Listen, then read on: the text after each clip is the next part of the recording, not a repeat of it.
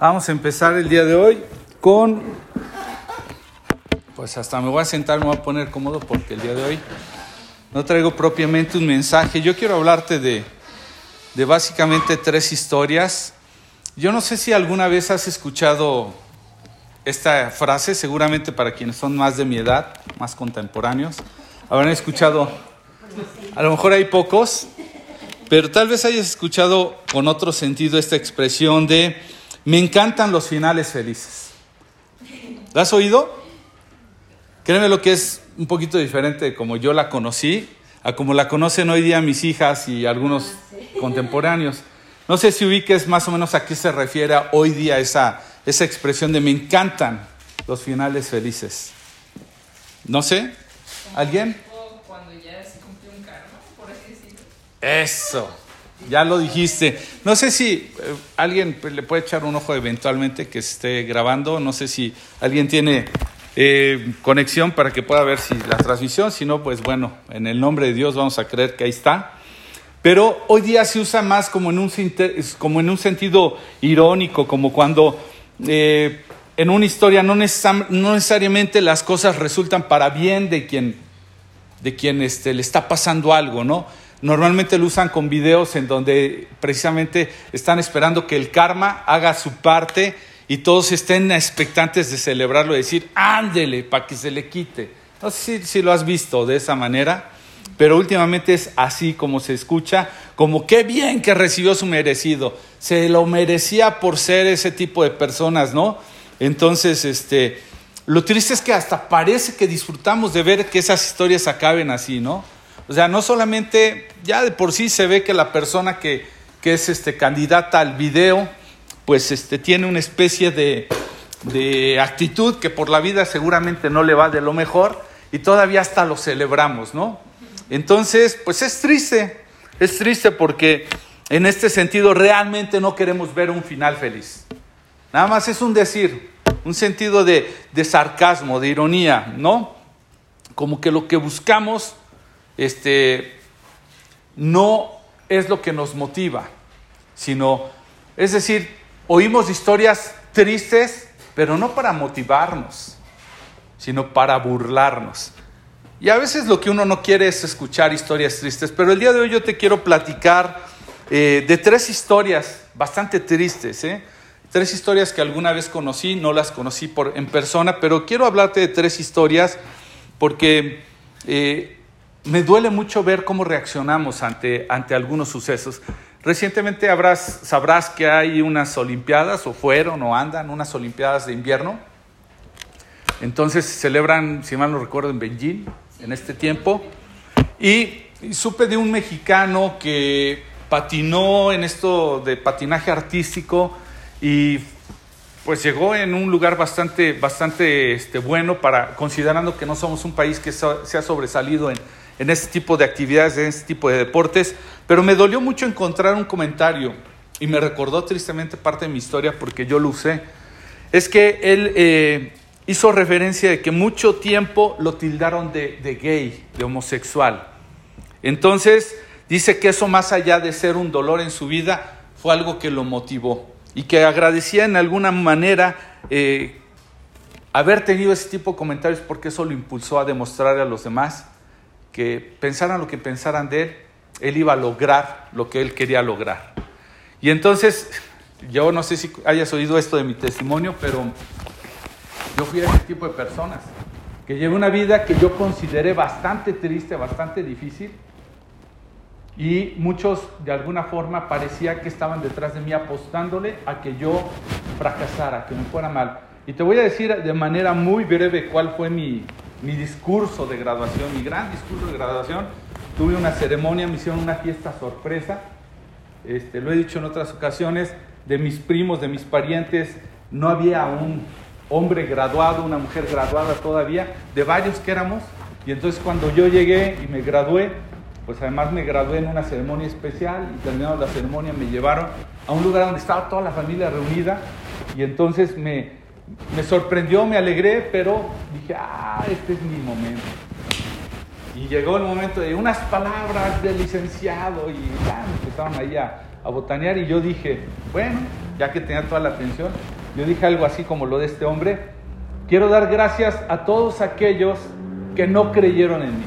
Aquellos que siempre creyeron que yo iba a fracasar, aquellos que siempre... Y entonces me solté, ¿sí? Me solté y, y, y, y pum, y todo el mundo así como, ¿qué se trae este cuate, no? Y ahora sí que dirán por ahí, solté el tehuacanazo. Les dije, ahí les va. A todos esos que no confiaron y dije, y en especial a mi papá y a mi mamá, que nunca me apoyaron, que nunca pensaron que lo lograría. Y entonces este papelito se los dedico a todos ellos, para demostrarles que sí pude. A los demás no les dedico nada, porque siempre creyeron en mí. Y entonces todos así como de, ¡eh, bravo, lo que sigue, córtenle ya, córtenle, ¿no? Y entonces luego, mi papá, mi mamá me abordaron y así como de, oye, ven, vamos a tratar tus problemas, amigo, ven, vamos a darte terapia porque yo lo había guardado.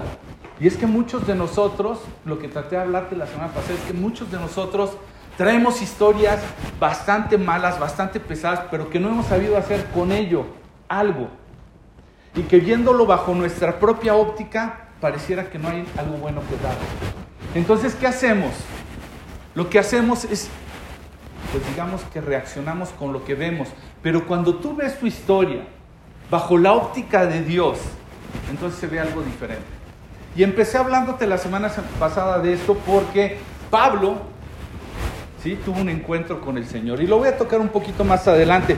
Pero el caso de este joven, que fue mi caso, que no trato de hablar mal de él porque no me interesa, sino de tomar su ejemplo, es el caso de muchos de nosotros, que respondemos al orgullo, a la, a la agresión, a la reacción, e incluso ya nos burlamos y hasta celebramos las historias felices. Pero realmente lo que estamos esperando es que se sigan dando historias tristes porque no estamos de acuerdo a veces que otros sean felices cuando nosotros no lo hemos sido con nuestro pasado. Entonces el orgullo es a veces, yo, yo hasta lo he dicho en otro, en otro mensaje, eh, yo crecí en un hogar donde una persona muy cercana a mí que amaba, que yo quería mucho, me estuvo enseñando desde pequeño con que el hambre me tira, pero el orgullo me levanta.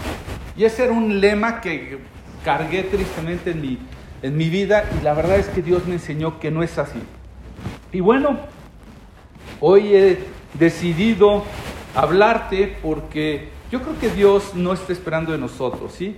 Para nosotros las historias felices son historias de transformación, de transformación de un Dios que toma esos pasados y les da un cauce. Y eso es de lo que quiero hablar porque hoy he decidido compartir contigo tres historias que tocaron mi corazón y que una buena manera yo me vi reflejado. Y, y no te quiero llenar de, de, mi testimonio, sino de lo que Dios hace, porque no se trata de mí, se trata de Él. Y entonces esto es, es algo que me da una esperanza mayor y te la debe de dar a ti. ¿sí? Y bueno, quiero hablarte, tal vez te vas a pues confundir porque tengo la costumbre de estar dividiendo el mensaje en tres puntos, en estar dando algunas cosas muy puntuales, pero el día de hoy no voy a tener una estructura tan marcada. Hoy simplemente te voy a hablar un poquito de mi corazón con, con estas historias. No por ello no va a haber tantas referencias bíblicas como en otro, otro momento. Normalmente digo tengan su Biblia, tomen un pasaje base, lo vamos a revisar, tomen nota de las citas. Sí tengo algunas citas, pero no me voy a, a centrar en ello, no va a haber una estructura. Y espero que de alguna manera no, este, no te veas afectado y digas, ah, no, esto que me estás platicando ni bíblico es, ¿no? Tenme un poquito de paciencia, te aseguro que esta es una palabra de parte de Dios para tu vida y para mi vida. Y esto es lo que Dios me ha dado y que estoy seguro que te puede dar motivos para creer, ¿sí? En, lo grande que Dios puede hacer con historias como la tuya y como la mía. ¿De acuerdo? Eso que puede traer gloria a Él, no solamente con nuestro pasado, en nuestro presente y aún con nuestro futuro. Y la primera historia tiene que ver con un hombre, un hombre el cual no tengo muchos detalles de varias de estas historias, es la verdad, ni muchos muy precisos, pero era un hombre que, aunque parezca pura especulación, yo creo que hay mucho de razón, es, eh, hay razones para pensar sobre su vida de esta manera, ¿de acuerdo? Es una persona que seguramente estuvo bien con su familia, ¿sí? Como la mayoría de nosotros crecimos en una familia no todos tuvieron las mejores historias con la familia. No lo sé, estos detalles sí no lo sé, pero no sé si de alguna manera, a través de lo que pasó en su familia, la semana pasada te hablé que muchos de nuestros pasados se fueron afectando por decisiones en donde no estuvimos considerados, donde no nos preguntaron, no nos avisaron. Simplemente nuestros padres se divorciaron o cambiaron de casa o se movieron de, de, ciudad. O sea, hubo cosas que simplemente fuimos. Pero otras sí tuvimos que ver, sí hubo decisiones puntuales que cometimos.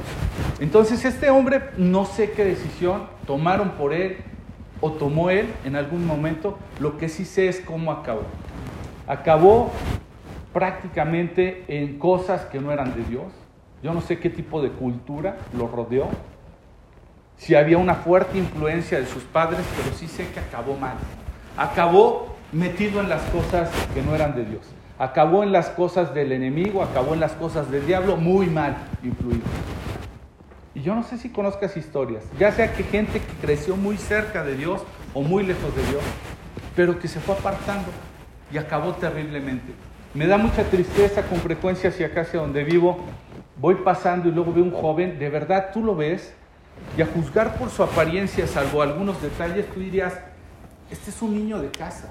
O sea, no sé en qué momento algo le afectó, no sé si se metió en drogas, malas influencias, malas amistades, pero anda, habla solo, se le va el kit, anda por ahí divagando. Y me duele pensar porque me pregunto, ¿dónde están los padres o la familia de este joven? ¿O qué tuvo que pasar en la vida de una persona así para llegar a esta condición?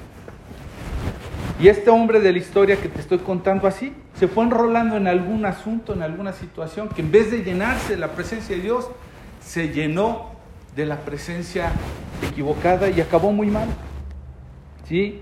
Perdió a su familia, de alguna manera perdió su provisión, no solamente ya no tenía dónde vivir, eh, a lo más, ¿sabes qué era lo que tenía? Se dice por ahí que tenía una especie de roomie, le llaman a estos compañeros de, de vida con los que comparte, que andaba igual, la historia igualita. O sea, ¿Qué podías esperar? Pero fuera de eso no tenía ningún otro amigo. Era repudiado, era rechazado, le tenían miedo, no lo querían, no tenía de qué vivir, de qué comer, vivía en un lugar terrible. No sé qué puedas imaginarte cuando te hablo de la vida de alguien así. Posiblemente nunca habías pensado que tú estarías en una condición parecida. Y dices, bueno Luis, eso es terrible, pero ¿qué tiene que ver conmigo, verdad? Déjame avanzar un poquito más. Su condición era literal, de lo peor. Eh, incluso, no solamente no tenía cosas, era rechazado completamente, sino que era temido y con pensamientos de constantemente suicidarse. ¿Puedes pensar una persona que perdió todo? Su esperanza, su familia, su fuente de amor, su provisión, su bienestar, que literal perdió todo que viva completamente atormentado, quizás con un momento de lucidez diciendo, si no hubiera andado con estos amigos, no hubiera acabado así, o si no me hubiera metido determinada droga, o no sé qué fue lo que lo llevó así, pero seguramente en momentos de soledad, de mucha soledad. Yo me acuerdo en una ocasión, este, un hombre ahí en un supercu de Zaragoza, alguna vez fui conmovido por un hombre de estos de calle y este, y le ofrecí darle de comer y pues lo aceptó. Pero el día, eh, eh, eh, en el día, en el momento que me lo encontré, este, me dolió tanto que lo abracé, así en esa condición, y el hombre se quedó así, más incómodo él que yo. Y le digo, ¿te lastimé o algo? Dice, no, ¿por qué me abrazas? Y le digo, perdóname. Y me dijo, es que hace años que nadie me abraza y no estoy acostumbrado. Casi no quiso comer nada más del impacto que le produjo un abrazo. Entonces imagínate un hombre como este, sin hablar por mucho tiempo. Te digo que su, su compañero de vida andaba igual o peor. Entonces ya, ya no lo veía. Ahí voy a detener la historia porque seguramente una persona así los pensamientos de suicidio eran cosa de todos los días, de cada minuto, ganas de, de quitarse la vida. La segunda historia tiene que ver con un hombre muy talentoso, un hombre que encontró cierta habilidad para muchas cosas, un hombre que tenía ese don que seguramente lo podía llevar a mucho con una familia tradicional, apegada a la religión. Un día decidió tomar un trabajo. Tomó un trabajo que no solamente avergonzaría a su familia, sino que a todos sus conocidos. Un trabajo donde decidió encauzar sus dones quizás no de la mejor manera, que llevarían de orgullo a su familia y decir, wow, tenemos al gran contador, al abogado, al lo que sea. Decidió posiblemente, atraído por lo que le iba a ofrecer el trabajar ahí, prosperidad, este, de alguna manera, no solamente prosperidad, sino que eh, perdió todo, perdió a sus seres queridos, no se pudo casar, aunque tenía mucho que ofrecer, no lo podía compartir con alguien más. Este, tal vez la manera en la que suplía la necesidad de estar con alguien era pagando por ello, porque no era bien recibido. Yo no sé si has oído, pero yo de repente me he preguntado, y, y, es parte de mi historia y la voy a meter más adelante, pero te diría, alguna vez tuve un ofrecimiento de alguien que me vio talento en lo que yo sabía hacer y me dijo, si lo usamos en cosas no muy buenas, te iría re bien. Y me ha dolido el pensamiento de, de, saber que hay gente que está metida en el crimen organizado y tú te preguntas, ¿y ese abogado que está detrás de ellos maquinando un chorro de estructura? O sea, no te hablo de, de, del, del que vende droga aquí en la esquina o en, no sé, o en la esquinita y demás, no, te hablo de las grandes estructuras de, de delito, de crimen organizado tienen gente súper preparada, pero a nivel eh, financiero, a nivel fiscal, les dice cómo no les puedan seguir las, los pies y establecen empresas y hacen lavado de dinero increíble. Es gente súper brillante y yo me pregunto, ¿y ellos dormirán bien? ¿Dormirán tranquilos? ¿O cuánto? O sea, ¿vale la pena? Pero bueno, este hombre súper talentoso, muy, muy, muy talentoso, pero perdió todo, su familia, sus amigos, seres queridos, tenía que pagar por compañía, seguramente, no lo sé, pero muchas veces a solas, cuando disfrutaba de, esos placeres a los que muchos no pueden acceder, pues como tener guardaespaldas. A lo mejor algunos lo verían así como, no, yo no quiero eso, qué molesto de ser traer a alguien detrás de ti todo el tiempo, o qué tan peligrosa tiene que ser tu vida como para que traigas este guardaespaldas. Otros lo pueden ver como un símbolo de poder, de autoridad, de llegar y sentirse Juan Camaney. Pero como quiera que sea, este hombre tenía eso, guardaespaldas, este, ganó mucho dinero, ¿de acuerdo? Y es una persona que era temido por, con dinero y con poder, y pues seguramente en ocasiones justificó gracias a todo eso su decisión. Esa es la historia de este hombre. Otra seguramente lloraba amargamente deseando volver atrás en su historia y haber no decidido meterse en esa vida. Esa es la historia número dos. La historia número tres tiene que ver con una mujer. Ahí sí no sé muchos detalles. Por algunas cosas de la historia que tengo, tengo referencias por otras historias parecidas de lo que pudo ser, pero una mujer que tal vez pudo haber sido muy lastimada de chica, posiblemente abusada sexualmente, no valorada, no escuchada, no protegida. Me dolió muchísimo oír la historia de, de una chica, creo que lo mencioné, no sé si la semana pasada, una chica que cuando testificó por qué se dedicó a la pornografía, eh, era doloroso saber el tipo de argumentos que la llevaron a meterse. Porque muchas de estas historias diría uno, bueno, no, esa persona está ahí porque le gusta. No, no, no hay otra explicación. Pero ya cuando escuchas qué cosas las fueron orillando, muchas veces fue falta de atención de los padres, muchas veces fue falta de aceptación, mucho bullying, la, la niña fea de la, de la colonia, de la clase, de la familia, este, tú no eres tan talentosa como tu hermana. Entonces gente queriendo sobresalir a su manera queriendo encajar, queriendo diferenciarse de, los, de su alrededor. Y acaban en estas historias tan terribles. Pues puede ser la historia de- de- del caso de esta mujer, ¿sí? que en algún momento pudo tener ese sentimiento suicida por lo que pasó, por no querer aceptar parte de su pasado y la manera de refugiarse puede decir, me voy a dedicar a la actividad yo creo que más, más incómoda que puede tener una mujer. Se dedicó a la prostitución. Una actividad en donde prácticamente no puedes, no debes sentir nada, ninguna emoción, ningún sentimiento, ningún deseo sobre eso. Solamente lo haces a veces porque ya no te queda de otra. Estuve platicando la semana con un joven, una persona que trabajó en un ministerio con lo que se llama trata de personas. ¿Todos saben qué es esto de trata de personas? Gente que de otra manera, a la fuerza prácticamente, secuestran hombres o mujeres y los ponen a prostituirse para obtener ganancias. Los explotan sexualmente. Y me contaron cosas terribles. Y muchas de esas personas no salen de esos, de esos, muchas veces tienen las puertas casi abiertas, pero está, sienten tan destrozado su pasado que ya no sienten ningún valor por salir de manera diferente a hacer su vida. Es como está tan sucio su pasado que no ven oportunidad. Este puede ser el caso de una mujer así. Una mujer que ya una vez haber abierto la puerta de la prostitución, seguramente no le quedó de otra, más que aceptar su realidad, más que aceptar su condición y su pasado.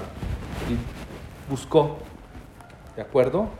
Eh, tal vez trató de olvidarse de su vida pasada, pero ya se dio por perdida, ¿no? Digamos que le sacó el lado bueno a su destino y dijo, bueno, pues, por lo menos voy a hacer dinero. Y así están muchas, muchas de estas personas, ¿no? Al deleitar a otros, tal vez sacó este beneficio. Otras veces tal vez no fue tan bien. Fue golpeada, fue forzada, fue insultada. ¿Sí? Más allá de que algunos minutos que pudo pasar, a lo mejor bien tratada por un hombre, después fue olvidada. Fue completamente sola, rechazada. No tenía ningún valor. Terribles. ¿Qué haces con tres historias como esta? Tal vez tu historia en ninguno de los casos se ve como esta. Pero sabes una cosa. El problema es que a veces ni teniendo historias tan terribles, no estamos dispuestos a dejar de ver con la lente que estamos viendo en nuestras vidas. Y Dios está esperando que te puedas acercar a Él y que pongas en Él tu mirada para que a través de su vista puedas ver las cosas de manera diferente. Como lo traté de comunicar la semana pasada, no es cuestión de ver cómo ha sido nuestro pasado para dar por hecho cómo va a ser nuestro futuro. Es cuestión de acercarnos, en este caso correctamente a Dios, para que Él sea el que le dé sentido a todo esto. ¿sí? Por más que veamos nuestro pasado de una manera perfecta o imperfecta, eso no va a ser la diferencia. Te voy a hablar de esto porque dice la escritura en, la carta a los Romanos capítulo 4, 17 que Dios llama las cosas que no son como si fueran. El único que tiene oportunidad de llamarle de manera diferente a todo ese pasado es Dios. Por eso es lo importante acercarnos a Él. En el caso de Paulo, de, de, Saulo, perdón, hablamos la semana pasada, capítulo de 9 de Hechos. Este hombre tenía una historia perfecta. ¿sí? Para la época, la historia de Pablo era perfecta.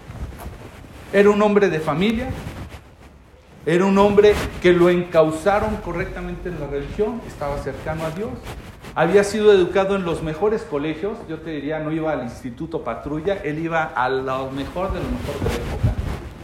Hasta le escogieron de lo mejor de los maestros. Fíjate, en otras palabras, como lo dice Filipenses 3, del 5 al 7, dice, fui circuncidado cuando tenía ocho días de vida. Es decir, tuvieron cuidado de mí en todos los detalles en cuanto a agradar a Dios, ¿ok? Dice, soy un ciudadano de Israel de pura cepa, es decir, no tenía mezcla de sangre, era de pura sangre. Además de todo, miembro de la tribu de Benjamín, ¿sí? O sea, tenía apellido, no, no era ahí como de, no era un Gómez cualquiera. Un verdadero hebreo como no ha habido otro. Así se describe Pablo. O sea, nada más échate este trompo a la uña, ¿eh? no cualquiera. Dice, fui miembro de los fariseos, además miembro de una secta, llamémoslo así, de, una, de un grupo de personas con reconocimiento, con respeto, no, no cualquier cosa. Dice, quienes exigen la obediencia más estricta de la ley judía. Era tan fanático que perseguía con crueldad a la iglesia y en cuanto a la justicia, obediencia, la ley al pie de la ley. Como te lo dije la semana pasada, Pablo creía que al perseguir a los seguidores de Jesús estaba haciendo lo que Dios pedía, lo correcto. Antes creía que todas estas cosas eran valiosas, pero ahora considero que no tienen ningún valor debido a lo que Cristo ha hecho. Lo único que le puede dar valor a nuestro currículum pasado, así sea el más terrible o el más perfecto como el de Pablo, es como lo dice al final. Ahora considero que no tiene ningún valor debido a lo que ha hecho Cristo. Lo que ha hecho Cristo es lo que le va a dar valor.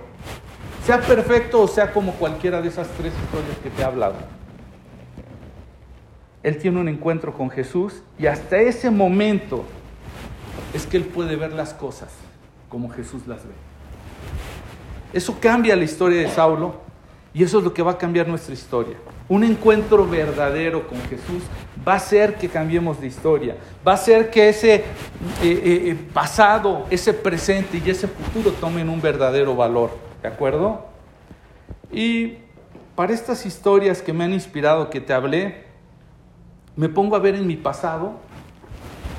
Yo viví en varias cosas de las que pasaron, de las que te acabo de escribir. Pero ahora voy a pasar a una segunda parte.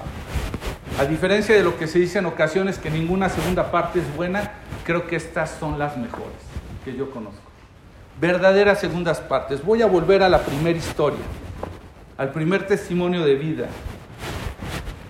De este hombre, lo que te puedo decir que pasó es que después de su encuentro con Jesús, se recuperó en muchas maneras. Es un hombre que volvió a la cordura. Alguna vez vi un testimonio de un hombre que se llamaba, la puedes buscar, está medio viejito el testimonio, un hombre que se le conocía como el loco vitrinas. Y como él se conocía el otro.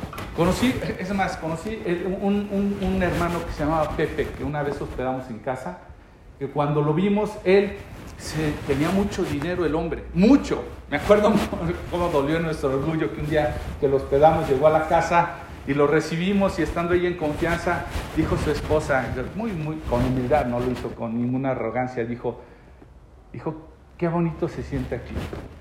Dice, pese a que la casa está bien chiquita, se siente bien bonito. Y entonces dijo el hermano, y yo dije, bueno, pues resulta que tenían un caserón. Y tú los veías y de verdad en apariencia no dabas crédito. Pues resulta que este hermano Pepe se dedicaba a vender en Tepito y le iba re bien.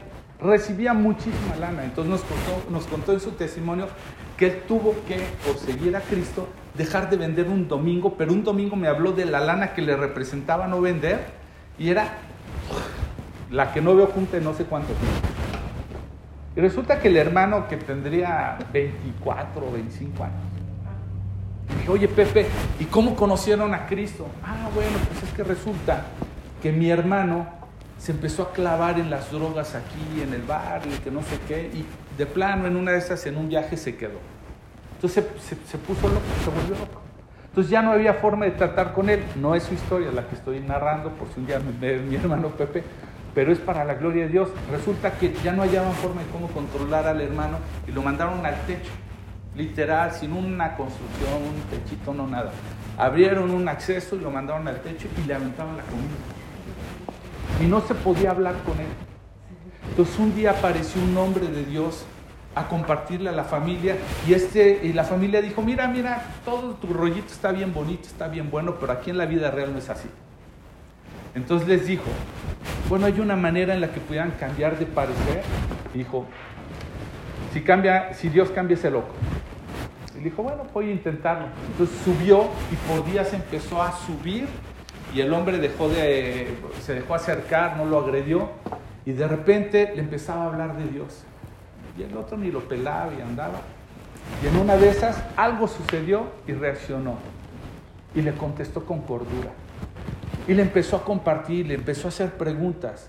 Y entonces su familia quedó impactada. Es un testimonio parecido al del famoso loco, vitrinas. Él dice que se reunía en un lugar donde lo tenían pues ahí abandonado y entonces predicaban hasta que un día oyeron una aleluya hasta atrás, una cosa así. Ay, loco Vitrinas habló y dijo algo cuerdo. Resulta que recobró la cordura. Pues algo parecido pasó con este hombre del que te hablo. Recuperó mucho la cordura, la provisión, la aceptación, la atención de los demás, de ser un hombre que nadie lo pelaba. Incluso le sorprendió porque ya podía tener compañía, ya había alguien que lo escuchaba y ¿qué crees? ¿De qué, de qué crees que hablaba este hombre? De Dios. Este hombre lo puedes encontrar en el Evangelio de Mateo capítulo 8, 28. Se le conoce como el endemoniado Gadareno. El endemoniado Gadareno ahora conocido para mí, porque no todo el mundo, porque varias Biblias hasta lo citan así, el endemoniado Gadareno para mí conocido como el hermano de Gadaria. Mateo capítulo 8 del 28 al 34, o Marcos 5 del 1 al 20, o Lucas 8 del 26 al 36. Para mí, el hermano de Gadaria. Un hombre que tuvo un encuentro con Jesús, cambió su vida completamente. Y sabes, fue el primer enviado misionero. Lo quería seguir a Jesús, le dijo, Ve, ahí hay 10 ciudades, háblales. ¿Cuán grandes cosas ha hecho Dios contigo? La gente lo escuchó. Hay testimonio en el libro de los Hechos que mucha de la parte que ahí está reflejada, posiblemente, especulación si tú quieres, pero pudo haber sido producto de lo que este hombre hablaba en esas 10 ciudades. El endemoniado, para mí el hermano de Gadario, testificó en diez ciudades. Él supo qué hacer con su pasado. Él supo qué hacer con una vida de rechazo, una vida metida, atrapada por Satanás, completamente perdida. Nadie hubiera dado un peso. ¿Sabes lo que pudo haber sentido su familia cuando lo vio cuerdo? No lo podían ni, ni, soportar que lo tenían que intentar atar. Le tenían pavor. ¿Sabes de ver una madre de ver a su hijo transformado decir, ¿en qué andabas? Y ahora no lo puedo creer. ¿Sabes una cosa? No sé, te lo he dicho muchas veces. Me decían el chamuco, porque no tenía Dios, porque me burlaba de Él. Y hoy me deleito de hablar de Dios. Me deleito en honrarlo. Yo sé lo que se siente estar en ese lado, de no querer nada con Dios. Pero un encuentro un día me hizo cambiar mi manera de ver las cosas. ¿Quieres saber una cosa? Un día viví en el centro de Querétaro por un mes, sin nada que comer, como todo ese endemoniado, pidiendo dinero en la calle. ¿Dónde estaba ese orgullo del que te hablé? Con una maestría, con un trabajo X, Y Dios me levantó de ese lugar. Cambió mi historia Cambió la historia de este hombre y puede cambiar tu historia. La segunda historia habla de un hombre que quizás hubo un día en donde recibió una segunda oportunidad. Un día en donde tenía que ser firme en la decisión que había tomado. Había perdido a su familia, había perdido todo por tomar un mal empleo, por haber dedicado todos sus talentos de manera equivocada pero recibe esta segunda oportunidad de oro y tiene que tomar una firme decisión que va a implicar muchas cosas. ¿Qué va a implicar? Burlas. Te equivocaste, estabas perdido. ¿Sí? Iba a implicar incredulidad. Mucha gente que se iba a levantar y decir, no, no, a mí no me vengas con que cambiaste. A mí no me vengas con que ya te arrepentiste. Iba a implicar mucho rechazo carencia, porque iba a renunciar a todo lo que él ganaba, a todo lo que estaba acostumbrado. Riesgo de ser golpeado. ¿Cuáles guaruras? Olvídate, ya no hay guaruras. Ahora estás tan vulnerable como nunca. iba a implicar el riesgo de ser golpeado. Además, no iba a garantizar que iba a recuperar su familia. Porque muchas veces cuando uno cambia, cuando uno presta su pasado para las manos de Dios, para que Dios se glorifique, no toda la gente responde igual, incluyendo tu familia. Pero ¿qué tenemos aquí? Bueno, que pese a que perdería todo lo que él había logrado, ganó algo increíble, una relación con Cristo. Fue mucho mejor. Vuelvo a las palabras de Pablo en Filipenses 3, todo lo doy por basura a causa de conocer a Cristo. Perdón, no fue en el 3, pero fue en Filipenses, es que me quedé con el pasaje. Fíjate, este hombre toma esa dura decisión al encontrarse con Jesús, deja todo y lo empieza a seguir. Empieza a usar su talento, eso por lo cual había logrado lo demás. ¿Y sabes qué empieza a dar? Registro a todas las cosas en uno de los evangelios más extensos que tenemos. Se llama Mateo, este hombre. Empieza a registrar, pero ahora ya no las deudas de los demás. Empieza a registrar. No todas las cosas para que sientas que le debes mucho a Jesús sino para que te des cuenta por qué te ha hecho libre. ¿Sabes una cosa? Este hombre dio mucho por lo cual Jesús es conocido a lo largo de la historia.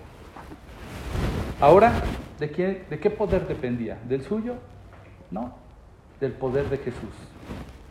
Ahora, ¿de quién dependía su cuidado? De Jesús. ¿De quién dependía su provisión? De Jesús. Tuvo que dejar todo por seguir. El mismo Señor Jesús que parecía nómada, que, no, que él mismo dijo, no tengo ni dónde reposar la cabeza, implicó que dejara todo. Riqueza, casa, bienes. ¿Y qué pasó este hombre? No tuvo problemas en esperar su provisión de Dios, decidió servirle. Ya no más lágrimas de condenación, ahora dispuesto a sufrir las lágrimas de la persecución por seguir a Jesús. Algunos dicen que Mateo murió en Etiopía, no se sabe, hay una discusión entre los historiadores si era él o era otro más, como mártir, como quiera que sea. Lo más importante es que renunció a su vida por seguir a Jesús. Usó su pasado para dar uno de los evangelios que el principal enfoque que tiene su evangelio es tratar, de convencer sobre quién era Jesús y cómo se cumplían en él todas las profecías a la misma sociedad a la que él le dio la espalda, a los judíos. El mensaje central del libro de Mateo va enfocado de tratar de demostrar a los judíos por medio de profecías y de muchas palabras que solo los judíos valoraban y apreciaban. Él trató de traerlas. Mira, decía esto el Antiguo Testamento, aquí está en Jesús. Él es. De hecho, Mateo, el publicano, el recaudador de impuestos, ahora recordado como apóstol de Jesucristo. Como enviado, eso significa apóstol, enviado de Jesucristo. A llevar el mensaje de su pasado de manera diferente para no ocultarlo, para no avergonzarse, sino para decir, yo sé quién le dio valor a mi pasado, me está dando valor ahora y ahora yo tengo un futuro, tengo un destino. Voy a terminar con la tercera historia. Este testimonio sea que quizás del que menos datos tengamos, pero una cosa sí sé. Esa mujer de la que te hablé se jugó la vida. ¿Por qué? Porque esa mujer es una mujer que unge los pies de Jesús. Es una mujer que en Lucas 7, del 36 al 50, se habla de ella en una cultura donde una mujer pecadora, bueno, si una mujer infiel era suficiente para que la apedrearan, imagínate una mujer pecadora. En una cultura que quería eliminar la maldad como diera lugar. Se jugó la vida entrando a un lugar a donde había gente que tenía el poder suficiente para mandar la pedrea. No le importó. Entró a los pies de Jesús, le empezó a lavar los pies con sus cabellos y derramó un perfume. Hay dos pasajes que hacen referencia, y puede haber una discusión al respecto, hace referencia de dos mujeres que ungen al Señor Jesús. Una es María, la hermana de Lázaro, y otra es esta mujer que no tiene nombre. Una está teniendo un frasco de alabastro con perfume, otra también. Una sí se dice que era perfume muy costoso, el de María. Esta no tenemos referencia del precio. Pero lo que sí te puedo decir es que el perfume que ella usaba era su herramienta de trabajo para conquistar a los hombres. Ella estaba dispuesta a deshacerse de su herramienta. El cabello con el que estaba enjuagando a los pies del Señor era el cabello que para, digo, las mujercitas me lo dirán ahora, ¿cuánto cuesta mantener un cabello bonito hoy día? Caro. Caro. Lana. Bastante billete, ¿verdad? Ahora imagínate en esa época en donde vivían en un lugar donde estaban siendo oprimidos por los romanos, donde todo costaba. Si ahorita te pesan los impuestos, en esa época ni veías tus ingresos por tantos impuestos. Ahora imagínate, lo que ganaba, como lo ganaba, tenía que dedicarlo a traer a las personas a través de su cabellera. Era de las cosas más preciosas en una mujer. Ni siquiera su mismo cuerpo. Lo que nosotros hoy concebimos como estéticamente atractivo una mujer no eran los mismos valores en esa época y ni en esa cultura pero el cabello era el valor. Ella deposita su cabello, deposita su perfume, deposita su todo que la sostenía en esa vida de prostitución. Renuncia a ello, lo pone a los pies del Señor. Lo mismo te puedo decir que ella, con esa actividad que desarrollaba, tuvo que renunciar. ¿Y qué hacía con ese pasado? lo puso a los pies del Señor. Por medio de ese encuentro, lo más importante que encontró en Jesús fue aceptación. Ningún hombre la había aceptado, aceptado por lo que era como persona, sino por lo que ofrecía. ¿Qué encontró? Refugio. ¿Qué encontró? El verdadero sentido de adorar a alguien, de poderlo amar. ¿Qué encontró? el sentido de lo que es entregarse, el sentido de lo que es renunciar a tu pasado, se, se sintió liberada completamente. De ella tampoco tengo el nombre como en el caso de Mateo, pero lo que tengo es una referencia de casi dos mil años que me lleva a pensar que por terrible que haya sido su pasado, hoy día nos sirve para aprender mucho de él. Su pasado ha sido suficiente para que te vayas diciendo, wow, Dos mil años, no sé cuántas generaciones conociendo esta historia hablando de ella y presenciándolo. A diferencia de la promesa que hizo el Señor Jesús en los otros, en, el, en el evento que te menciono de, María cuando unge al Señor, en ese, en ese pasaje, si el Señor dice lo que ha hecho ella, ¿sí? va a ser conocido donde quiera que se conozca este Evangelio. En el caso de ella no lo dijo el Señor, pero sabes, no fue necesario todavía seguimos hablando de este hecho. Para terminar la idea, quiero comentarte una historia más. Te prometo que no te voy a aburrir. Te prometo que algo te va a provocar, porque no hay nada como como reflexionar hacia nuestra propia historia. Y creo que esta historia nos va a llevar a esa reflexión. Eh, te, te platicaría mucho de mi historia. Mucho. Me vi como el Gadareno, alejado de Dios, contrario a Dios, odiando los asuntos de Dios, creyendo que no eran mi asunto, atrapado en mis ideales, en mis pensamientos, perdiendo todo, amigos, amistades. Te puedo hablar de un Mateo, de un Luis que se enfocó en querer hacer riqueza, que en su mente dijo, si a los 40 años no tengo determinado vehículo, determinado hogar, me voy a dar un balazo porque entonces no soy tan bueno como creí. Te puedo hablar de una mujer, pero también te puedo hablar de un Luis que vivió una vida de promiscuidad a más no poder. Una vida terrible, donde prácticamente yo creía que usaba las personas, pero tristemente las personas me estaban usando. No encontraba con quién hacer una vida y una pareja. Pero no te voy a hablar de esa historia. Te voy a hablar una historia de un hombre que escribió. La historia es de un hombre que se llama Thomas Costain y le llama Los Tres Edwards. La historia describe la vida de Reinald III. ¿Quién es este Reinald III? Es un duque del siglo XIV en lo que hoy es Bélgica. Pero pon, pon, pon atención en la vida de este hombre, porque este hombre Reinald, ¿sabes cómo se le apodaba? se le apodaba el Grasas. Imagínate ese apodo. A mí siempre me encantan estos apodos. Siempre le digo a mi esposa, imagínate que te dijeran que, que te encontrás con que te enamoras de mí y dices, ah, qué bien, ah, Luis, andate, no se ve tan mal, combina. ah". Pero imagínate que de repente le digo, oye, ¿sabes qué? Pero, ¿sabes que soy conocido por ser el jamaicón? Que diga, ¿cómo? Que te lleguen y te pregunten, oye, ¿a poco el jamaicón es tu galán? Ahora imagínate que lleguen, ¿a poco andas con el grasas? Bueno, así le apodaban al Reina, el grasas. Pero fíjate cómo dice la historia, ¿eh? Después de una pelea violenta entre el hermano menor de- de- del grasas, o sea, está el grasas y Edward, el hermano menor, hay una pelea violenta entre ellos y finalmente eh, el hermano menor lo que quería era una revuelta para, para quitar al hermano, al grasas. Y entonces le gana. ¿Y sabes qué hace el cruel del hermano? No lo mata. Le dicen el grasas. ¿Por qué crees que le decían el grasas? ¿Eh? ¿Sudaba mucho? Estaba bien chovi. Estaba bien gordito. Y el hermano cruel, en vez de matarlo, ¿sabes qué hizo?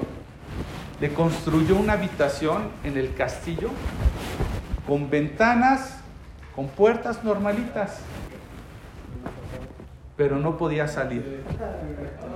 No podía salir. ¿Y qué hacía todos los días el hermano? El hermano le preparaba banquetes y se los iba y se los dejaba. Y entonces pues sucumbía y decía, "Ah, pues quién soy yo para negarme estos placeres. Y entonces en vez de bajar de peso, subía. Y sabes que la escritura a veces se piensa, bueno, te voy a acabar la historia. Y entonces eh, este tal Edward, que era bien malo, pensó que el día que lo acusaran por ser cruel con su hermano Reina, él tenía una manera en la que se iba a justificar. ¿Sabes qué iba a decir? ¿Sí? Lo que iba a decir es, eh, mi hermano no es prisionero. Él puede irse cuando quiera. La puerta está abierta. Yo, yo no lo apresé. Ahí está. No hay puertas, no hay ventanas. Él es libre. Nada más es cosa que quiera. Desgraciadamente, bueno, el hermano menor murió, ¿sí? Y este Reinald se quedó en la habitación por 10 años, pero no fue liberado, ¿sí? Su salud empezó a afectar hasta que murió. Y sabes que la escritura menciona que el Evangelio o el camino con Cristo es una puerta estrecha. Y a veces se ve esta estrechez como una situación, a diferencia del hermano Edward, que lo hizo con una mala intención, a diferencia de eso, Dios ha puesto su puerta estrecha para que nosotros encontremos salvación y seguridad y. Pero a veces la gente cree que los límites que tenemos en la vida son dados porque Dios es malo, porque no quiere que la pasemos divertida en esta vida. Es una guafiesta. Pero sabes, lo he dicho en el pasado, nuestro pasado ya no lo podemos cambiar, pero sí podemos tomar una decisión, como en cada una de, de las historias que te dije, y de mi misma historia y de tu misma historia. Somos libres. Cristo nos ha hecho libres, pero tenemos que tomar decisiones, pasos concretos.